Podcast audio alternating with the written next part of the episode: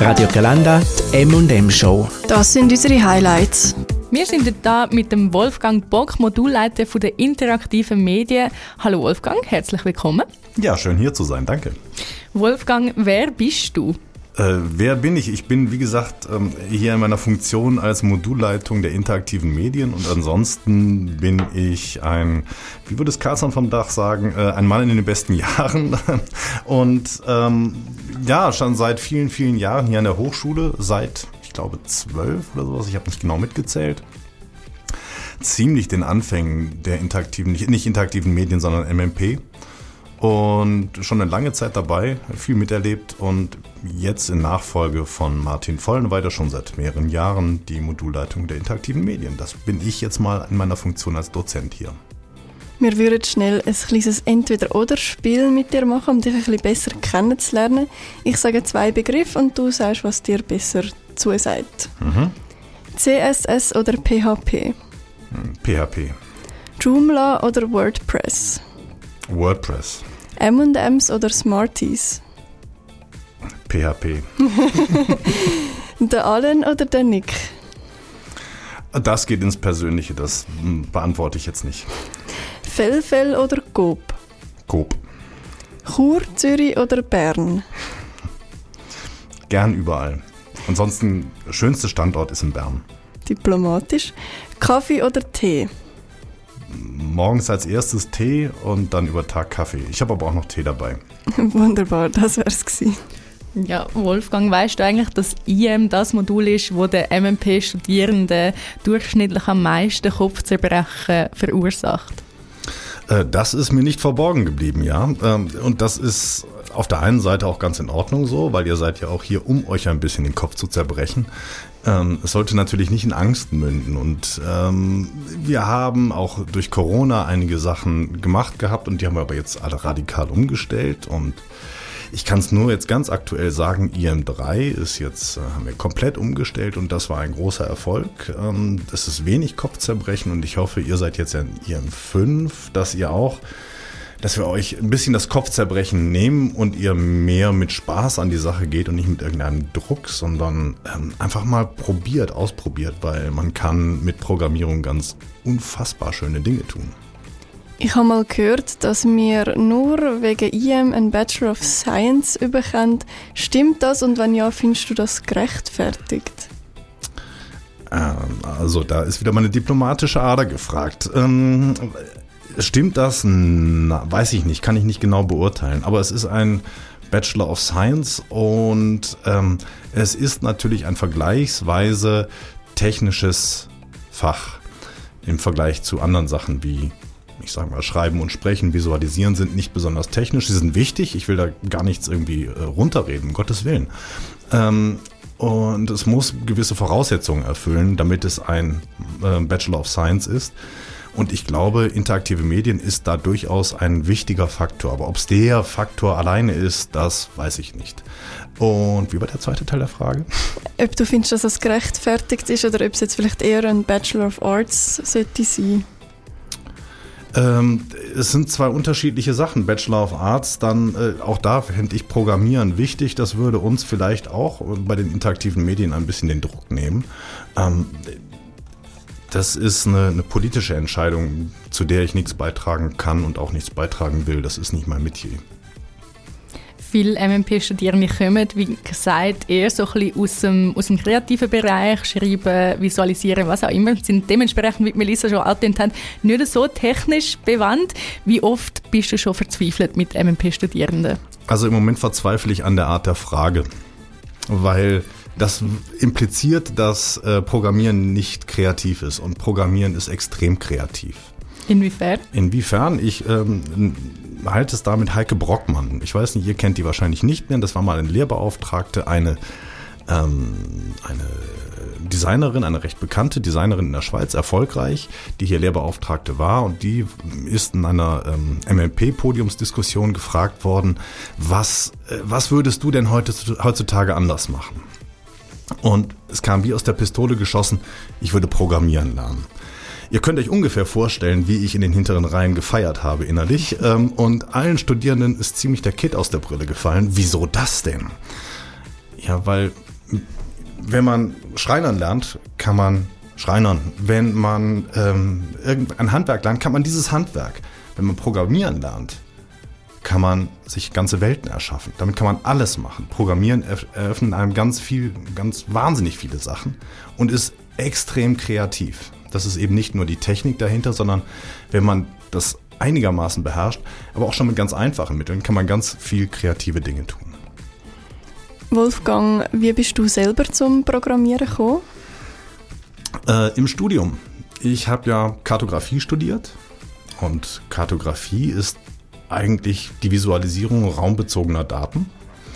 Und ein Professor, Professor Hermann, übrigens ein Schweizer, ähm, ich habe das in Karlsruhe studiert, ähm, hat bei ähm, äh, Karten, wie hieß das Fach? Ich weiß es gar nicht mehr. Ist auch egal, aber er meinte, äh, Karten sind ja, äh, kann man auch digital darstellen. Damals revolutionär. Das war irgendwie 1994, 1995. Man könnte das ja auch multimedial darstellen und dann habe ich damit angefangen und das hat mich eigentlich nicht mehr losgelassen. Und erst mit Macromedia Director, gibt schon lange nicht mehr, dann rüber zu Flash. Und ich weiß eben auch noch, irgendwann kam mal Kommiliton und meinte, ey Wolfgang, hier, der neueste heiße Scheiß. Ja, was denn? Das Internet. Und ich so, oh, geht vorbei. Ging es nicht. Ähm, aber das war so eine meiner größten Fehleinschätzungen. Aber ich bereue es nicht. Ähm, und ja, heutzutage ist das mein Metier. Da bin ich mit Programmieren in Verbindung gekommen. Und nach dem Studium nee, während des Studiums dann habe ich auch schon Freelancer-Sachen gemacht, eben damals mit Flash. Und zwar, ähm, ich war mir überhaupt nicht sicher, ob ich das hinkriege. Sondern einfach, kannst du das machen? Ich, jojo, kann ich. Dann mach mal. Ich so, scheiße. Jetzt muss ich auch. Und ähm, das hat Nächte gedauert manchmal. Das war echt nicht einfach. Also dir ist es auch schon so gegangen wie uns jetzt?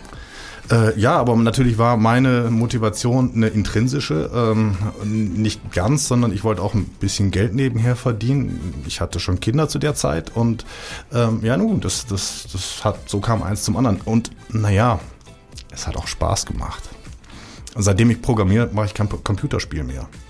Weil Warum soll ich in einem Computerspiel irgendwelche künstlichen Rätsel lösen, wenn ich in der realen Welt Programmierrätsel lösen kann, für die ich dann auch noch Geld bekomme? Ja, hm. gute Frage. Ja, Schlaue ne? Überlegung. Ja. Ähm, es gibt ja für uns auch diverse Hilfestellungen. Eine von den neueren ist ChatGPT, mhm. wo auch schon einiges ähm, verändert hat. Bei den letzten Prüfungen IM ist es ja schon zugelassen. Mhm. Inwiefern hat ChatGPT ähm, die Aufgabenstellungen und auch die Leistungen der Studierenden verändert? Ähm, also vielleicht kommen wir erstmal zu den Leistungen. Wir haben ja ChatGPT zugelassen, weil ihr wisst, wir haben gesagt, euch steht das Internet zur Verfügung. ChatGPT ist im Internet, also steht es euch zur Verfügung, konsequent. Dann haben wir mal probiert, ChatGPT sichere Fragen zu stellen. Hm, wir haben, glaube ich, das bei einer geschafft und das war ein unglaublicher Aufwand, das so einigermaßen hinzukriegen.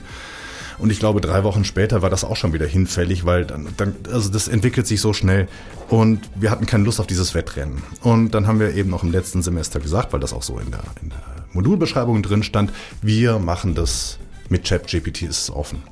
Und ich war sehr gespannt auf die Ergebnisse. Es hat sich herausgestellt, die Ergebnisse ähm, der Prüfung war, haben sich nicht großartig von der Vor-ChatGPT-Zeit unterschieden. Also da war kein signifikanter Unterschied. Lass es 0,2 Notenpunkte im Durchschnitt höher gewesen sein, aber es gab immer schon mal so Schwankungen. Das ist also völlig im Rahmen. Ähm, hat sich also herausgestellt, ähm, wenn man keine Fragen stellen kann, wenn man ChatGPT nicht fragen kann, kriegt man auch keine Antworten, keine brauchbaren. Wenn man googeln konnte, konnte man das ja auch schon vorher machen. Also da hat sich eigentlich gar nicht, hätte sich gar nicht so viel verändert. Dennoch haben wir uns gedacht, okay, eigentlich sind, wir wissen ja, dass Projekte eigentlich motivierender sind, aber wir haben früher immer gedacht bei Projekten, wir wissen nicht, wer das gemacht hat. Weil wir sind ja auch nicht blöd. Dass, wenn irgendjemand sagt, hm, ich kann nicht programmieren, dafür kann ich zeichnen, jemand anderes kann programmieren, aber nicht zeichnen, dann sprecht ihr euch ja auch ab. Äh, wir im Studium hätten sowas natürlich niemals gemacht, ist ja glasklar. ähm, äh, das, äh, aber ihr macht das wahrscheinlich. Ähm, und das ist ja auch effizient, ist ja auch in Ordnung, ist nachvollziehbar. Deswegen, wir wussten das nicht. Und jetzt haben wir uns aber gedacht, ja gut, ähm, mit ChatGPT wissen wir auch nicht mehr, wer die Antworten gegeben hat. Ist das jetzt ChatGPT oder wart ihr das? Dann heißt, da ist das dann auch nicht mehr besser. Und deswegen haben wir jetzt umgestellt auf nur noch auf Projekte, rein auf Projekte. Im fünften Semester hätten wir das äh, nee, so in der Reihenform, wie wir das jetzt gemacht haben, haben wir das im letzten Jahr nicht gemacht. Da gab es auch noch eine Prüfung, die fällt jetzt weg. Ihr macht also nur dieses Projekt. Und jetzt in IM3 haben wir halt gesehen, dass es sehr viel motivierender ist und nicht nur den Studierenden sehr viel mehr Spaß macht, sondern auch uns. Weil wir sind nicht mehr die, die Lehrmaschinen, sondern wir werden zu, wieder zu Coaches. Und das macht einfach viel mehr Spaß. Ist übrigens auch viel, viel anstrengender. Wolfgang, du unterrichtest ja auch beim Major Media Applications. Ist der nur für Code Cracks oder auch für Normalsterbliche? Media Application. Mhm. Das ist ein sehr freies, freier Major. Ähm, ähm, richtet sich äh, entgegen der landläufigen Meinung ja nicht nur an Programmiercracks, sondern auch an Leute, die vielleicht nicht so programmiernah sind. Eigentlich ist die Voraussetzung, sich mit der Materie befassen zu wollen und sich da reinzustürzen und das mal auszuprobieren. Äh, wir hatten auch schon dort Projekte, die mit Programmieren vergleichsweise wenig zu tun hat. Aber natürlich muss man schon gewillt sein, sich der Programmierlogik irgendwie hinzugeben und da ein bisschen was auf die Beine zu stellen.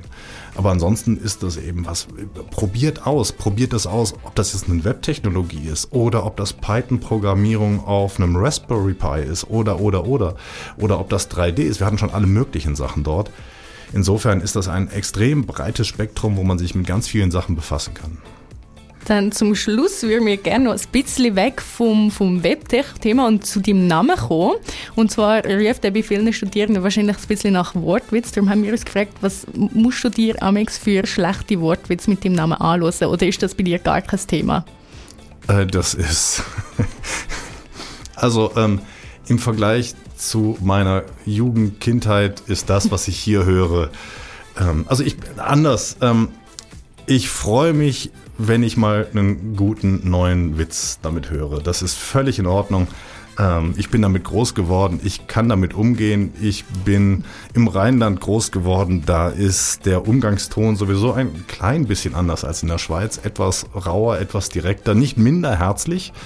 Ähm, also das macht mir einen gar nichts aus. Ähm, es, macht mir viel mehr Spaß, wenn Leute das aus Versehen irgendwie sagen, ah, ich habe keinen Bock mehr.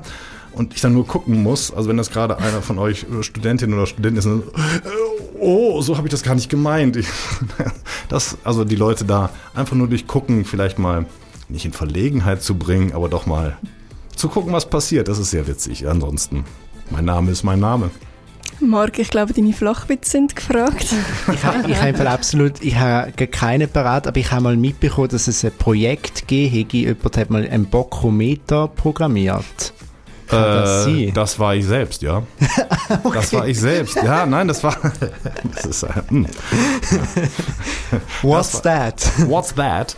ähm, das fing an eben in der Corona-Zeit. Mark Fehr hat äh, so ein, ein Schipometer gehabt. Das sind einfach neun verschiedene äh, Bilder von Schafen, die irgendwelche schrillen Gemütszustände ähm, zeigten von Schafen. Und dann meinte er einfach morgens, ja, wie fühlt ihr euch denn heute?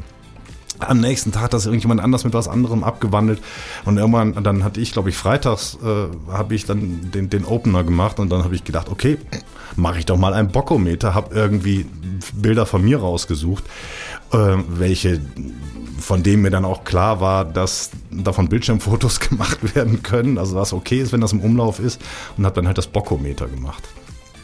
Also das kann ich auch selber durchaus. Danke vielmals, Wolfgang, hast du dir Zeit genommen für die Sehr Fragen. Gern. Ja, vielen Dank für die Möglichkeit und viel Spaß noch. Danke, ciao. Schöne Feierabend mit Radio Galanda. Der Beat von Chur.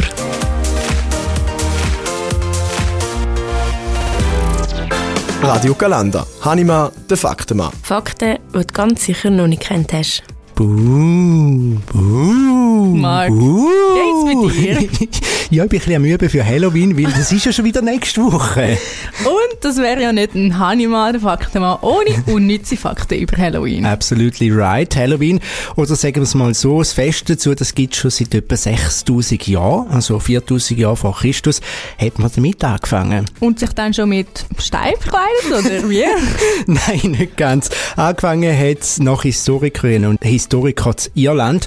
Dort gibt es ein altes keltisches Fest Samhain, wo am 31. Oktober gefeiert worden ist, als Abschluss von der Erntezeit. Und da hat man geglaubt, dass eben an dem 31. Oktober die Grenze zwischen der Welt der Lebenden und der Toten ein bisschen weniger klar ist und die Toten zum Leben erweckt werden. Und verschrecken kann man die ja dann mit Kostüm und Maske. Ja, zum Beispiel. Und die werden verkauft wie warme Wegli. In Amerika liegt zum Beispiel Halloween auf Platz 2 bei den kommerziellen Fest. 6,9 Milliarden Dollar geben die Amis den aus.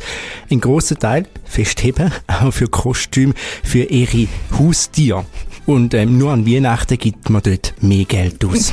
ja, nicht umsonst heisst es bei Asterix und Obelix amix die spinnen die Amerikaner. Ja, und da könnte auch bei den Schweizerinnen und Schweizer gelten. Im Garten in der Schweiz hat nämlich jemand einen fast eine Tonne schweren Kürbis gezüchtet. Das ist etwa so schwer wie ein kleines Auto. Kein Wunder gibt es die äh, Bootrennen in geschnitzten Kürbis, die ich gesehen habe. Und zum Schluss noch, es gibt ja auch Leute, die Angst haben vor Halloween. Ja, also du glaubst nicht so ganz, du verschreckst einfach mega schnell. Es gibt ein Wort sogar für das, wir nennen es Samhainophobie ein ziemlicher Zungenbrecher. Ich habe müssen ziemlich oft üben, bis ich es richtig ausgesprochen habe. Da könnte man gerade Angst vor dem Zungenbrecher auch noch haben. M&M Show mit der Melissa Stüssi, Mark Hannemann und der Melina Eschbach gibt es immer am Donnerstagabend vom 5 bis am 7 live auf radiogalanda.ch. Die Highlights aus der Show gibt es zum Nachlesen als Podcast auf Spotify und Apple Podcasts. Wir freuen uns, wenn ihr auch nächstes Mal wieder einschaltet. Der Beat von Chur. Radio Galanda.